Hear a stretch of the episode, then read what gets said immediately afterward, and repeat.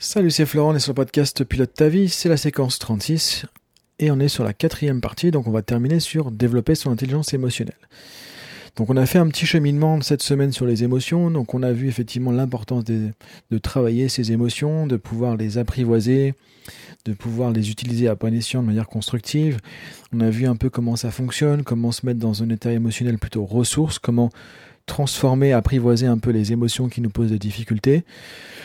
En gros, tout simplement pour conclure, bah, l'idée c'est de comprendre que c'est ce qu'on dit en PNL, hein, si on veut arriver à être plus épanoui, plus efficace, plus heureux dans sa vie personnelle ou professionnelle, euh, plus performant, parce que la performance va être liée à ça aussi, euh, bah, du coup c'est important de pouvoir gérer ses émotions, pouvoir piloter ses émotions. Ça veut dire quoi? Ça veut dire que si par exemple tu veux atteindre un certain niveau de performance, alors on va prendre différents exemples. Ça peut être tout simplement un étudiant qui veut euh, réussir son examen et qui remarque effectivement bah, quand il est euh, il arrive sur le banc de la fac il n'est pas forcément super confiant et que comme il n'est pas super confiant bah, il a du mal à retrouver ses infos dans sa tête il perd un petit peu la mémoire et du coup c'est pas forcément efficace il aimerait pouvoir être plus performant ça peut être euh, un manager qui voudrait être plus charismatique dans une réunion d'équipe, par exemple. Un commercial qui voudrait être plus convaincant avec un client. Ça pourrait être un ingénieur qui voudrait être plus concentré sur son programme informatique, par exemple. Ça pourrait être un sportif qui voudrait euh, arriver à rester focus, euh, même si y a le public qui siffle à côté quand il y a eu euh, quand il y a eu une faute, par exemple. Et parfois, il arrive à être perturbé. Peu importe. Ça pourrait être un artiste qui voudrait aussi rester concentré parce qu'il a parfois tendance à perdre un peu le fil quand il se passe quelque chose. Ça pourrait être un conférencier, par exemple, qui voudrait rester focus aussi, même s'il y a une question auquel il ne sait pas forcément répondre tout de suite. Donc l'idée c'est quoi? C'est justement, bah, c'est quoi mon objectif? Ça c'est ce que je viens de décrire, l'objectif de chacun. Maintenant, la question vraiment euh, importante à se poser si on veut être efficace dans cette situation, c'est justement bah, dans quel serait le meilleur état émotionnel, ressource dans lequel je pourrais être pour atteindre cet objectif? Donc pour arriver justement à rester focus, concentré, confiant quand je fais ma conférence, même s'il y a une question qui, est déstabilisante ou qui est un peu piège ou autre, quelle serait l'émotion dont j'aurais besoin?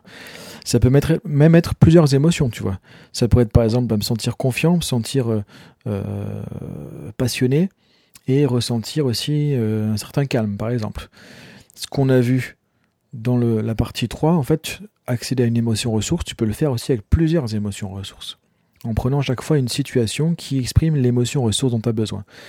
Donc l'idée c'est quoi? C'est de dire euh, développer et utiliser son, intelligence émotionnelle, c'est se dire ok pour réaliser la tâche que j'ai envie de réaliser, pour atteindre cet objectif, quelle est l'émotion ou quelles sont les émotions ressources qui vont m'aider à pouvoir être le plus efficace, le plus performant dans la situation? Sachant que l'émotion, comme on l'a dit, va impacter sur tes pensées, sur tes paroles et sur tes actions. Donc si tu veux t'exprimer de manière charismatique, quelle est l'émotion qui serait la plus adaptée pour ça? Peut-être de la confiance en soi, de la passion, euh, du focus, de la concentration par exemple.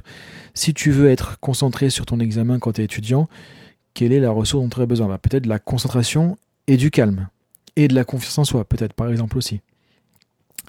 Etc. etc. Donc c'est ce que je t'invite à faire maintenant, tu vois, dans ce côté un peu plus coaching pour terminer le podcast 36 euh, c'est d'aller voir maintenant quand tu veux être efficace sur quelque chose, quand tu veux réaliser quelque chose, en te disant, ok déjà, c'est quoi mon objectif? Ça, c'est la première règle.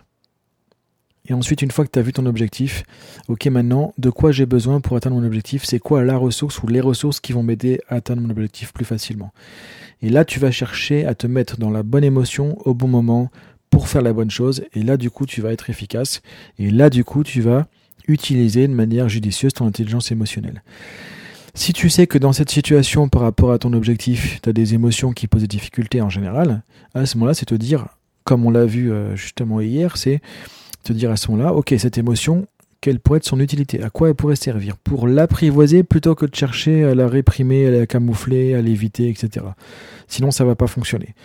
Une fois que tu as fait ça, que tu as fait ce travail un peu plus entre guillemets curatif, de travailler sur une émotion qui peut-être te pose une difficulté dans cette situation, t'empêche d'être performant.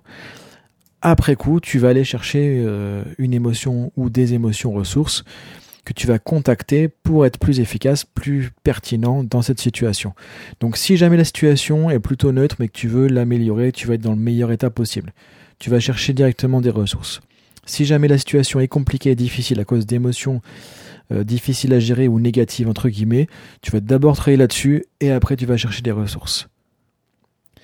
Le fait de faire ça, ça va t'amener à réfléchir aussi euh, assez spontanément, assez facilement à comment tu veux euh, gérer tes émotions, comment tu veux les piloter au quotidien, jusqu'à ce que ce soit une habitude mentale, hein, tout simplement. Ça ne veut pas dire que tu vas te prendre la tête toute la journée à savoir quelle émotion tu veux aller chercher, pourquoi, comment, etc. C'est juste une manière de gérer les choses, des habitudes mentales que tu vas installer qui vont faire que tu vas pouvoir inconsciemment par la suite arriver à être dans le bon état au bon moment pour faire la bonne action. Donc voilà sur le podcast 36.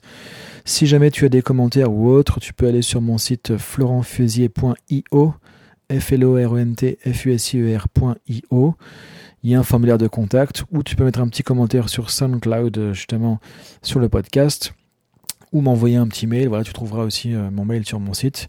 Et je te dis à très bientôt. Donc euh, dans 15 jours, voilà, on fait un podcast comme ça en quatre parties tous les 15 jours, parce que ça fait beaucoup de choses euh, sinon à suivre. Hein. En tout cas, c'est les retours qu'on m'a donnés. Donc je te dis à dans 15 jours pour le podcast 37 qui sera la surprise. Et à très bientôt. Salut